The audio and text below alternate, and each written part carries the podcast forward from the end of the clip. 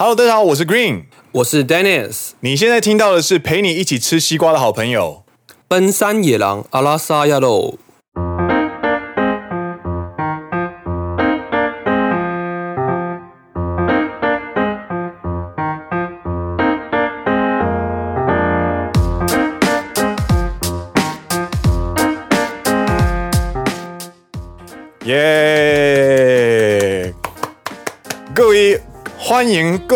各邓艾文的诶，Season Two 的第十十十十四十四集。这个节目呢 是两个台湾少年家在诶日本拍拼的哎啊！放弃。感谢大家来到 S Two 的第十四集，我是 Green 耶。我们这这种开场要延续到什么时候？延续到我可以很顺讲完为止。你就要这样一直折磨听众听众的耳朵吗？没有，我在折磨我自己。我我觉得认为身为台湾人，我的台语不可以这么差。但相对的，你也在折磨听众的耳朵。没有，听众其实在见证我的成长，好不好？你是强迫他们见证？没错，没错。哎，欢迎大家来到第二季的第十四集。是的。今天呢是八月十六的下午三点二十三分，再过不到哎十二小时，我们就要上班了。哎，过不到，嗯，不，哎，十八吧，不止十二个小时吧？十十早上九点上班啊？哦，十八，对，早上九点上班，没错，我们就要结束九连休，正式的回到职场。哦，你要跟大家分享一下你九连休做了什么吗？啊，嗯，真的很无聊哎，就是我都是在在家里啊，做做做菜啊，然后吹吹冷气啊，看影集、看电影啊，打电动啊，然后有啦，放假的第一天晚上我有去酒吧。哦，对了，你要跟观众说明一下那天直播。哦，对，那是什么时候的事啊？你就某一天中午突然开了。Instagram 的直播，对，那天那天呢，我其实是因为我自己做了很好吃的午餐，那个午餐呢就是用茄子，对对，这个茄子之乱，那个茄子真的是引发了好大的动乱，然后我真的都完全不知道，然后反正这个故事是什么样子呢？就是在呃八月十四号左右的时候呢，我买了一个新的烤网，对。它是一个陶瓷烤网，是双层的，它的是可以直接放在瓦斯炉上面，然后它的火呢会经过一个陶瓷的网，让它的火焰呢变得平均，然后大概在三公分的地方呢有另外一层的烤网是铁质的网状的条烤网，你可以把你想烤的东西放上去，然后就是把它烤熟，就会很有一种就是直火炭烤的那种风味。那我那一天呢就是开直播，就是为了要分享这个烤网，然后我在上面烤那个茄子这件事情，对。然后我就是我我没有想很多，我就是因为我要学，我学了一道新的菜，就是把茄子烤烤焦之后呢，把外皮剥掉，切切断，然后冰镇之后呢，撒上柴鱼跟酱油，一道和食。然后我做完之后呢，全部都弄好之后呢，我就决定要来把这个东西介绍给大家录下来。那你也知道嘛，Instagram 这种东西呢，它的录影呢，最多只有十五秒一个片段。对，如果你用你用现实动态，也就是 Story，你在录的时候呢，如果超过十五秒的话呢，它就会跳到下一支影片去，你就觉得蛮麻烦的，就觉得麻烦啊。我只是想要介绍一下而已啊。那我想说，那我自己的个人经验，我自己在我自己的私人账号在开直播的时候，它到后来都会变成一段影片留在现实动态，好像是这样。对，那我想说应该就这样就好了。然后我就好，那我就。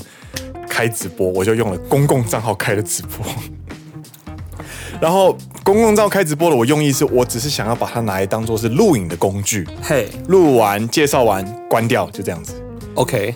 然后我实在是太小看我们听众上班的那个那个什么守备范围，你知道，大家呢瞬间的涌进聊天室。啊，也没有很多啦，大概二十个人左右。跟我开直，我自己的我自己的开直播的经验是，大概只会涌入两三只，然后通常都是不小心走进来这样子。然后就立刻消失这种。我那天用公共照开直播，一下就涌入了十七个，然后每个人说：“哎、欸，你开直播嘞？哇，你的声音怎么跟节目里一样？”哎，然后你知道我一边直播在介绍那个食物，我一边看到那个聊天室一直在刷那个聊天的那个讯息的时候，我内心就变得很 panic，你知道吗？恐慌，干干干！我今天不是要做这个，我今天不是要做这个，我只是要介绍一下，我只要介绍一下这样子。然后两分钟之后，赶快介绍完之后赶快关掉。然后呢，然后呢，不到三十秒。奔山野狼的 Instagram 的 IG 账号的信箱呢，就涌入了大量的留言，就是大量留言是不是很多啊？大概就是大概十则左右。然后他他们问什么？他们每个都说：“哎、欸，两分钟算什么直播啊？我都特地从我的那个办公室的抽屉里面把耳机挖出来，准备要听了。”还有说什么？哎、欸，我有个朋友很喜欢你们，然后我还特地就是把截图传过去给他，然后他要过来的时候已经结束了、欸。就不小心引发了大家的恐慌跟，哼，只有两分钟，什么？只有两分钟，我裤子都脱了，你就看这个，算什么直播？对于话がありました。呃，就有这这这么一段故事。对，然后这是直播之乱，还有茄子之乱啊！你要解释一下。我我解释不了，因为我真的不知道。 你是后来才知道的吧？我是看到你们这么兴奋之后，我就后来想说，干，看来我真的是闯下一个大祸这样子。也没有啦，我就只是抱着一个看好戏的心态。你只是跟着起哄而已，我知道。因为就是有那个另外一个播那个 podcast 节目，哎，就是微醺微醺安康宇，他们就私信我们说。呃，我怀疑 Green 在开车，但是我没有证据。然后他他的他回应状态就是我在烤那个茄子的那个大概短短的几秒钟的动画这样子。我因为我只是想要跟大家分享一下，我买了一个新的烤网这样子。对，然后我就另外发了一篇现实动态说，那个播客 Podcast 伙伴在直播条状物怎么办？他就在指说我在用公共账号，然后直播一个条状物这样子。对，明明他就只是一般的茄子，但是他用这样的叙述就听起来就很猥亵，你知道吗？就好像我在直播谁的裸体一样。干，没有，那就是个茄子啊，他是我的午餐，好不好？然后这这件事情呢，直播完康明之后呢，我想说，干你这个是在闹我而已吧？结果不是。一堆听众都跑去跟说：“哎、欸，我一开始也以为那个是什么东西耶，这样子，怎么怪怪的？”对对对对对，正中午就开车。对，然后那个时候我才知道，哦，原来茄子跟嗯跟阳具其实是有一定程度的意向连接，一定有吧？有，我真的是第一次知道。你光是想象就可以知道吧？我觉得我没有，我没有想过这件事情，就是任何呃条状物。我我知道条状物跟阳具的意向连接是非常敏感的这件事情。但是我的我的意向敏感，我只是停留在比方说呃香蕉、小黄瓜、小黄瓜、香肠之类的。我还没想过茄子，茄子也是。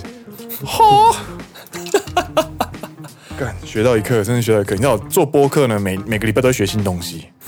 好，这是我们上礼拜的 Green 的对小插曲。然后我们后来跟我们后来跟 Dennis 有讨论，就是直播这件事情。嗯，你说，就是之后我们也想说，就是找一个方式跟大家开直播玩一玩这样子，在不露脸的前提之下，对，我们应该直播那个荧幕是放一个蔡英文，对，哎、欸，我今天买到了，哦，真的、哦，蔡英文的漫画，嗨嗨嗨嗨，这个叫做这个漫画，我们为什么会这个是什么漫画呢？它叫做 Big Comic，嗯，它是第一千四百九十二期，八月二十五号发行的。呃，八月二十五号还没到，干，这很小。八月二十五，它是每个月十日跟二十五日发售的。然后它现在这发售的这一个是八月二十五的刊，所以它提前发售。哎，对我因为我有买。哎哎哎，他是说他的标题打“瓦里瓦里诺邻近”，我们的邻居台湾。对，然后封面是我们的蔡英文总统。对，他的标题写说，呃，第一位女呃女性。他只诺台湾说多，他不是用呆多溜，他是用总统这样子。嗯嗯嗯，他的第二任期正式开始，新冠肺炎的对策非常的迅速，因此可以台湾具在对抗疫情上有卓越的成效。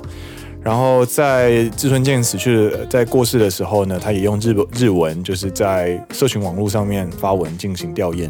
然后他是我们的，对于我们这个岛国而言呢，他也是我们亚洲里面最重要的指导者。对，他上面写台湾总统蔡英文，六十三岁，台北市出生。对，对对。然后我我就是冲着这个封面买，然后买完之后才发现整部漫画里面都只有这个封面的。我我也是，对，就是就只有这个封面。然后我想说，干，该不会里面会有什么就是日本人的视角的介绍，什么蔡英文之类的吧？结果就是翻完翻翻翻翻，没有，什么都没有。这样我就是买个纪念啊。对，就是买个纪念。我常常会这样子欸。我也是啊，就跟买那个新垣结衣跟他那个米亚米呢写真集一样，是买个纪念而已。对对对对对，那个写真集真就是摆着而已啊，偶尔翻翻一下看一下。没错没错。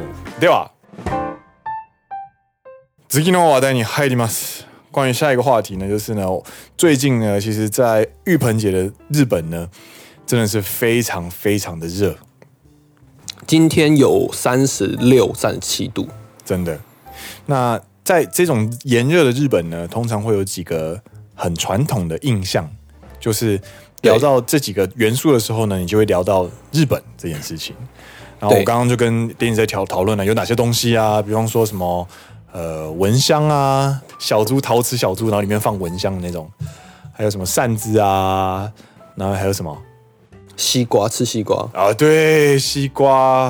所以我们今天的那个一开始的 slogan 才会是。陪你一起吃西瓜的好朋友，西瓜的好朋友，对，对，就是坐在合合适的那个小院子，然后就是脚就是晾在外面晃啊晃的，然后一边扇着扇子，然后一边听着蝉鸣，然后旁边用老旧的收音机放着《奔山野狼》这样，咦耶，哦还不错，好像还不错，但是感觉很热，好想开冷气哦。不过我最近有买西瓜来吃，贵吗？贵吗？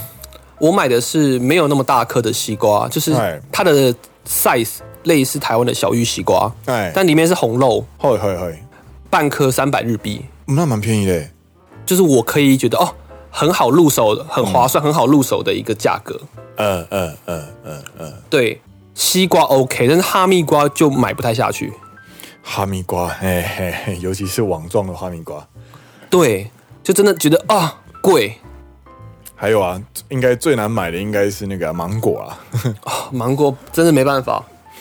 我记得我之前买过两公斤的吧，好像六颗还七颗吧。网络上很有名那个，从台湾运过来眼镜博，对对对，眼镜博芒果买过来一盒两公斤，两万块日币，日币超级贵，超贵。那个是为了要送朋友才敢买啊，不然一颗一千一千多台币耶，头壳坏掉，真的买不下去，买不下去。在台湾就是一一整袋，然后可能几百块这样子。对啊，你们一颗一千块，神经病。但难怪他们在吃热带水果的时候，都都切的很薄、很薄、很薄。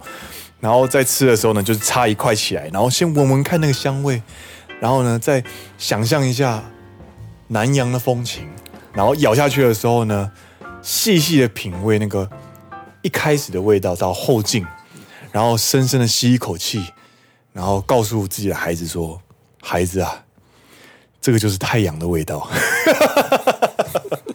太阳的价格，这就是太阳的价格，这就是太阳的味道，超级贵，超贵。还有另外一个我也觉得很贵，是榴莲啊，很贵很贵。感觉是榴莲冰超好吃的，超级好吃，真的。我之前在那个伊用，哎，伊用的时候就有看到他卖榴莲，一整颗的，一一整颗。四千日币，一整颗四千日币，哇，这个是跟对。芒果差不多。对，然后台湾我记得一整颗好像也就差不多四百五百台币，整整两倍诶，日本的价格两倍，快三倍，两到三倍。嗯嗯嗯嗯，对，那时候就觉得啊、哦，好香，因为你知道榴莲味道很重，嗯，所以你就逛，你经过卖场觉得啊，这个熟悉的香味，不对不对，这是熟悉的臭味。哎、欸，香味，我称芒果的榴莲的气味，我称它为香味。好的，好的，我不把我不把它不是怎么讲，我不把算不打算把它归类到做臭味。好的，好的，好的。我没有打算把榴莲的气味归类为臭类臭味这件事情。そうなんですね。你不予你不予认同吗？ 我很喜欢榴莲啊，然后我我觉得榴莲也蛮好吃，然后也蛮香的。但是你知道，我们听众一定有人不喜欢吃榴莲。呃，对对了对了。然后我记得我之前去泰国玩的时候，他们是明文规定不可以把榴莲带上捷运哦，因为味道实在太重了。なるほど。 他们在地铁上直接写着禁止带榴莲到捷运里面。这应该就是跟台湾人在看电影的时候禁止带三妈臭臭锅进去吃是一样的道理吧？或是禁止带盐酥鸡，对对之类的，不可以带热食。还有最后一个，我们刚刚讨论到的，在欧蹦的时候，还会有另外一件事情是什么？就是中战纪念日，应该说是二战中战纪念日啊。嗨，二战终战纪念日，就是在八月十五日这天，日本天皇御鹰放送。没错，宣布投降。日本史上最漫长的一天。那部电影就在讲这一天，是八月十五号。对对对，在经过这一天呢，基本上漫长的第二次世界大战呢，在两颗原子弹的呃攻击之下呢，就正式的画上句点。但这件事情其实已经变成很日常的一个生活部分了。对，就是大家可能在讨论广岛。呃，原子弹爆炸这件事情的时候，对于台湾人来说，可能印象中就是那种照片上有没有黑白照片，然后就是就是裸着全身的小男孩在跑步，就是要逃难的那个照片。对，然后可能就会一种很强烈的悲伤、悲痛，它是个历史伤痕，它是一个大家不不太想要面对的东西的那种感觉。但是其实对于日本人来说呢，它就是每年浴盆节会出现的一个事件，就是。我今天在呃，可能就我电视开着，然后我可能就是吹着冷气，然后打打电动，然后可能玩玩手机，然后耳边就突然传传过来，就是中午的新闻，NHK 在报道说，哦，就是今年的那个中山纪念日，然后天皇有过来，就是进行吊唁。对对，然后致辞，然后美国有派代表过来致辞，然后就是完成今年的仪式，然后就是希望接下来日本能够迈向呃新的时代，然后希望有一天这个世界上不再有核子武器。对对对，就是类似这样子，它是一个很固定，然后很平和，然后每年都会有的一个，you know，就是一个节日这样子。应该说，对于台湾人来讲，我们在接受那一个讯息的。时候呢，我们就只会看到那一年那一个当下发生的那一件事情。对，但后面的，比如说它的战后复苏、呃建筑改建，那等等等等的发展，我们并没有参与其中，或者是我们没有去看这些资讯。嘿，那你对那印象就只会停留在那一个瞬间。对，对，但对于日本人来说，他们就这样一路走了过来。嘿，所以就像你刚刚讲的，会是生活中的一个部分。就像我们台湾可能每年的二月二十八，嗯嗯，就会有纪念日。对啊，然后就一定会有人出来讲一道说辞，然后你会有人反对，有人支持，然后借由这样的方式呢，其实我们某种程度上就是每一年都会再回忆一次，就是哦。有发生了这样子的事情，对，那你因你会因此会觉得很悲伤吗？或者是你会因此情绪上受很大的影响吗？其实我个人是不会，因为你知道有这样的事件，然后他也陪你走过了，你也好你如果奔三的话，那你就是走过了二十九年这样子。对啊，应该说我们嗯，某方面来说，我们都不是事件当中的呃，不管是受害者还是加害者，我们都不算是，嗯嗯、所以其实对于我们来说没有那么大的直接冲击。对，但讲到这件事情呢，其实我还想跟大家分享一下，之前其实我自己在我个人的脸书上有发过一篇文章，在讲关于二战带给日本的一一小部分的影响。嗯嗯嗯，就是经过世界大第二次世界大战之后，呃，日本产生的根本上面的改变。对，因为我自己本身住在东京的西边，嗯，那东京的西边就有一个。机场叫做横田机场哦，所以除了除了羽田、哎、哈内达跟那个哪里达、成田跟羽田之外，还有另外一个机场。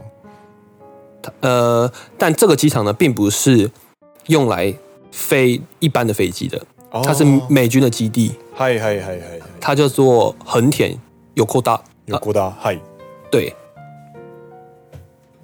这个机场是日本人的吗？这个机场是美国人的，美国人的，因为它是美军基地，所以它应该不叫 Yokota，它叫 Yokoda。你说用美国发音就对了，片假名 Yokoda，Yokoda Airport。那这一件事情，其实，在某方面来说，呃，带给我自己一个小小冲击，就是它就在距离东京不到三十公里的地方。嚯嚯嚯！直线距离。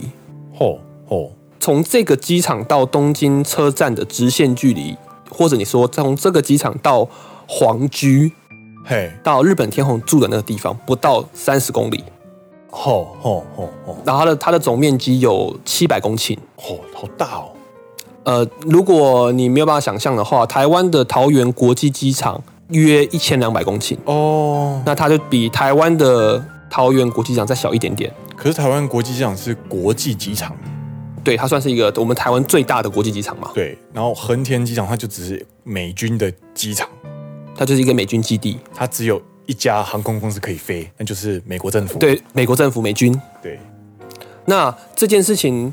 导致是说，因为二战期间日本战败，那美日有签了共同防卫条约。哎，那美国也为了防止日本再度进入军武，就是竞争，那他们就派驻美军驻扎在日本本土上。哦，哼哼哼，对，那在日本本土上的美军基地的里面呢，不属于日本的领土。换句话说，就是因为你战败了，所以你必须要割让一段土地，让我们派驻军队进去。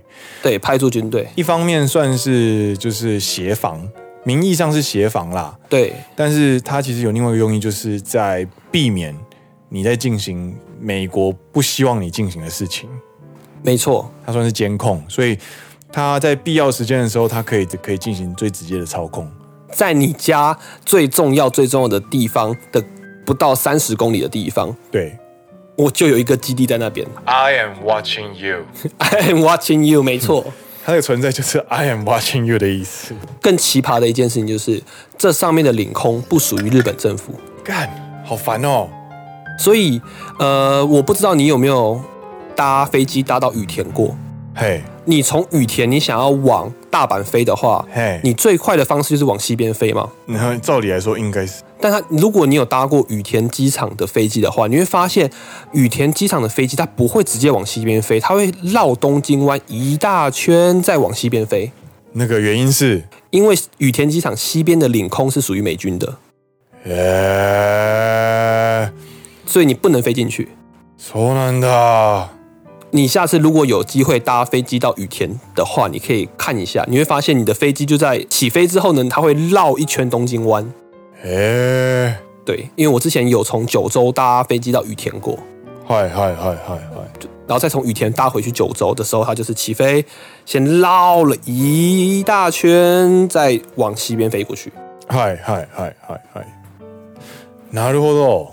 而且这还是其中一个基地。 然后美国美军在日本大大小小几乎是上百个吧，我其实没有去算过最怎么讲同呃实际的数量，但呃横须横须贺在那个神奈川县，嘿，在横滨那边就有另外一个很大的美军基地，然后在冲绳更不要讲嘛，在九州就是在佐贺，佐贺有一个美美军基地，嗯嗯嗯嗯，长崎那边也有，就是各地都有。嗯，那这就是一个历史的包袱，这样。哦，其实蛮烦的。如果就是呃，该怎么说？就是它就是一个很强大的牵制啊。对啊，对啊。嗯，我只是突然他想到这件事情。而且我记得我听你讲说，就是他们因为因为领空这件事情，有些法律其实是不适用的。哦，尤其是最直接的，就是今年疫情的关系。哦，对，之前有一个新闻爆出来，就是说美军因为他们。要常有时候会要人员交替嘛，就是把在日本的美军送回去美国，嗯，然后放假，对，放假或者是他们去做轮调，然后这样让、嗯、让其他地方的美军进来日本，嗨嗨嗨，就跟我们军队会有移动是一样的道理，嗨，对，这时候呢，日本新闻就爆出来说，美军他们在进入日本的美军基地的时候，他们没有全面筛检，因为现在日本的法律规定是你要进来日本，他们必须做全面筛检，对。对，那筛检完又要隔离。对，那美军没有做这件事情，伟哉伟哉美国，因为他就就不屌你日本，他觉得这是我的美军基地啊，就是算是我们美国领土。嗯嗯嗯嗯，啊，我没有必要遵守你日本法律，但实际上也是这样啦。明文法律规定就是写成这样，就是美军基地里面不属于日本领土。它的规定上没有错，它的法律上也没有错，但就是在这个流れ，也就是这个时空背景下，你这样做，你就是个你就是个 dick，就是 kimoji wa 的，嗯，kimoji wa，你就你就是个白目啊，讨人厌的白目，就是 kimoji 上有问题，对，不会做人，好不好？台湾人就很喜欢用这个用这个说辞。当你冠不到名罪名的时候呢，你就会说你不会做人。对这件事情，也是因为有种种种种这些历史因素的关系。嗯，なるほど。 对啊，对啊，就是美国就是一个非常强大的存在。对，其实，在讨论到这件事情的时候呢，我其实因为我对美，我对二战历史啊，我对美军啊这些话题其实没有那么熟。但是跟 Dennis 在准备这个议题的时候呢，我们其实在回想一下我们过去有看过的一些作品。嘿，包含动画或者是电影或者是连续剧里面呢，其实都会有提到美军的时候呢，那个氛围就会完全不一样。怎么说？我我先问问你好了，你你知道台湾人在聊美国的时候，你觉得台湾人是用什么角度在聊美国？其实台湾人某方面来说也是用啊，美国蛮强的，某方面都呃，不管是各方面，或是看我们就看。看篮球，看 NBA，看棒球，看 MLB。对对对，它是主要的文化来源。然后音乐，美国音乐，嗯嗯嗯，对，美国是一个文化输出国，对，输出大国，它是主流文化的重要的来源。那其实，在日本的影视方面呢，其实常常会出现就是关于美军的描写哦。哦，我讲几个大家比较有印象的，比方说《新哥吉拉》，《新哥吉拉》。二零一六年的电影，对，里面呢有一位呢非常漂亮的角色，他在全部都是大叔的里面呢，万绿丛中一点红，嘿，就是石原里美的角色，嗯，东京都出生的石原里美，对，硬要强调，他这个角色叫什么名字呢？他叫做 Kayoko Ann Matanzan，这什么这什么名字啊？他自己原本的名名字啊。没有，我是说念起来很饶舌。安维坦森加代子，安维坦森加代子，对，加代子，他就是他在里面呢，他就是一个美国人的三世，啊，就是日本人的三世，日裔美籍啦，对，日裔美籍，他就是算是 A B J 吧，跟那个啊，穷爸爸富爸爸的作者一样啊。哦，是哦，穷爸爸富爸爸的作者是日裔美籍，然后他只会说。呃，我的名字是什么什么什么，就这一句的日文哦。对对对，虽然他最近的名声有点臭掉，但是啊，By the way，By the way，稍微岔开一下，你知道你知道全世界的日裔日日裔日就是日侨，嗯，他们通过日本语能力测验的，对，N one 的比率，你猜有多少？两成，四成，四成，对。也就是有六成的日本人的在旅外的日本人的日文能力比我们还差，你是要炫耀的这是？对，稍微炫耀一下，干很读的很苦，好不好？说实在话，你如果在美国的日裔的话，很少会有。如果你是二代，还有可能移民一代一定会说嘛，因为是第一移民第一代。对，对二代还有可能，我觉得到三代之后，基本上就不会说了啊。对啊，对啊，对啊，就跟那些。意大利籍啊，或者是德国籍的美国人也会有嘛？嗯嗯嗯嗯嗯，或者是对啊，像像有谁是比较有名的啊？像比如说很多犹太人，他们可能当初从德国移民来美国之后，他们可能一开始第一代还会说德文，或者是说一些波兰语之类的。他们移民过来之后，他们的二三代就不会说原来的语言了啦。嗯嗯嗯嗯嗯嗯嗯嗯。日本也有很多就是不太会讲英文，但的金发碧眼日本人。你说哈基穆拉吗？那他就不是金发碧眼，他是黑呃卷发黑眼。对，然后开口就是标准的日文。这件事情在台湾其实也越来越多了。嗯嗯，我觉得这这不是一件坏事，这其实是一件呃文化融合的象征。对对对对对，像哈基穆拉就最近在 NBA 对。打篮球的，他叫八村垒。对，哈基穆拉路易，瘦瘦瘦，对，他就是一个两百将近两百公分的外表是黑人，对，那一开口就倒地的日文，这样子吓死你。哈基莫拉多莫西莫斯，有的是过来西莫斯。哇，这个这个这个非裔非裔美国人看起来原来开口是日文啊，这个让我脑子好乱啊。对，这个是新哥吉拉里面的一个角色。呃、对。然后呢，基本上呢，你可以感受得到，虽然石原里美在《新歌吉拉》里面角色，她就是很年轻的，呃，能力很强的呃女子，但是她会，她会以一个美国大哥的身份在牵制日本政府，就是在《新哥吉拉》里面。嗯，然后呢，同样这种剧情呢，在《攻壳机动队》里面也常常出现。你是说那一个赛博朋克那一个作品？没错，没错，就是有被翻拍，那个那个是 Scarlett Johansson 翻拍的那一部原、oh, 原本的作品，对，So sexy，没错，没错，没错，他他在里面呢，基本上他是一个就是日本的情治机构，对，叫做公安九课，对，然后他就是由呃公安九课的荒卷课长。带领了旗下五个人进行各种特种任务攻坚的故事，然后呢，在故事的过程当中呢，通常都会扯到美国。那扯到美国的时候呢，通常都是在代表美国出动了一只看不见的大手去操控某件事情，结果那个东西失控，嗯，然后导致日本的恐怖攻击，然后公安九课就要必须出动去阻止那件事。同样的这个设定呢，其实，在《Summer Wars》，也就是我们前阵子的在第一季有介绍的《野狼电影》里面介绍的《夏日大作战》呢，里面也有出现。它里面的美国政府的角色在哪里啊？你记不记得他有个宅住叔叔 w a b i s k e？他，你知道那个叔叔之前在美国工作过，这样子。那个叔叔就是在美国开发城市的过程当中，他。瓦比斯凯叔叔呢，他的专攻是机器学习 （machine learning）。他开发了一款有求知欲的 AI 人工智慧。对，然后把他美国政府呢，为了要测试这个人工智慧，把它丢到 OZ 这个 system 里面。对，让他自由去发挥。然后他想要求知，他想要玩游戏，他想要竞争的过程当中，慢慢壮大，慢慢壮大，变成了日本全日本的赛博危机啊！哈哈哈。对，那。宅住叔叔呢？他就是他是这个这个 Love Machine 的开发者。对，在 Summer Wars 里面呢，虽然大家都是注意在男主角跟女主角上面，但其实如果你们有注意的话呢，也可以去看看他们对于 Summer 他们对于病毒这件事的描写。对，在这个动画里面，他最后的结论是，之所以会放出 Love Machine，是因为美国政府想要从事实验性的活动，所以把它丢到 OZ 上面进，结果。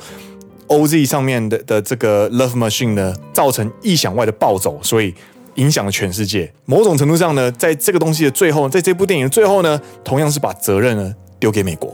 なるほど，他就是他就是黑幕后的幕后使者，就是美国想要做什么，对，结果暴走了，对，然后日本人帮他擦屁股的那种感觉。反正我们想要说的就是，其实，在日本动画作品里面，或者是在他的各种的。 文化作次文化作品里面呢，其实提到美国的时候呢，他就会提到，他就会有一种姿态，就是你是外来的政权，但是我们没有办法做抵抗，因为你很强大，但是你对我们造成了各种影响，嗯哼哼的那种感觉，在某方面来说是在暗示吧，还是说其实这已经叫明示了？就是他们其实想挣脱啦，但是他们又无可奈何的那种感觉，我觉得。啊，挣脱不了，在你的首都旁边三十公里就有一个美军基地在那边，你要怎么挣脱？然后，然后我们也签了签了那个啊，就是什么宪法九条，不能不能拥有军队啊，只能有自卫队啊。但某方面来说，其实安倍政权有尝试去做一些改变了。嗯嗯嗯嗯嗯，他们有去找一些小漏洞，我觉得他们之前有增加一些海军设备，然后他们有舰艇，就说我们我们这些增加这些军武设备。其实是为了防卫我们自己，他们就是用呃，你不能对外，但是你可以防卫自己。嗯嗯嗯嗯嗯，对，他们就用这个理由去增加他们的军务。反正时代本来就在演进啦，因为像我们我们刚刚在做功课的时候有，有也有找到二零二零一六年的奥巴马的那个时候的那个终战纪念日的新闻。对，奥巴马来到广岛致辞的时候，他们也说日本政府就是第一次没有要求美国道歉。往年应该说往年美国政府都会道歉吗？因为是他们丢的原子弹啊。 なるほど。对，所以他们就是慢慢的在去呃接受这个事实，然后慢慢的处理，然后想要往前的那种感觉。所以到现在已经几年了？七十五年，今年是第七十五周年。 对，七十五年了。但其实它其实还是不断的影响，然后不断的慢慢的呢在流变，就是随着我们的成长，时代的演进，慢慢的去形塑出新的样貌。是啦。所以呢，我们今天就是从一开始的天气呢，就天气很热，然后 聊到日本的夏天意象，蚊香啊、扇子啊、西瓜、芒果、榴莲啊，然后聊到蝉鸣，然后聊到了终战纪念日，对，然后聊到中山纪念日的时候呢，我们就聊到了日本的二战历史、美军基地跟横田机场，对。然后这个是历史事件嘛，然后在历史事件延伸到呃日本的次文化动画作品里面的时候呢，也我们想我们讨论了日本人是怎么去看美国政府这件事情，美国政府这个存在这样，对对，比方说《新哥吉拉》里面的石原里美，《攻壳机动队》跟《Summer Wars》里面在讨论美国政府的角度，对，它其实就是结论来说，它就是对于日本来说，它就是一个甩不掉，但是又想要挣脱。一个的一个非常非常强大的存在，真的，嗯，对。但我觉得还是要往前看啦，就比如说台湾的二二八事件，某方面来说也有类似的点。没错，没错。那再过个，我相信可能再过个三十年、四十年，二二八的直接的被害者跟受害者，应该都会去天堂，对，或者是呃去另外一个世界。对，那这时候呢，才会开始有呃档案解密，或者是可以更中立、更客观的去看这件事情，并且在后代子孙也同意的情况之下走出来。对，然后那个时候的二二八纪念日，它就不会再是一个讨论赔偿跟道歉的地方，而是一个象征，就是我们必须要记得这一天。那我们的目的其实是为了更进步。不要再犯同样的错误。对，不要犯同样的错误。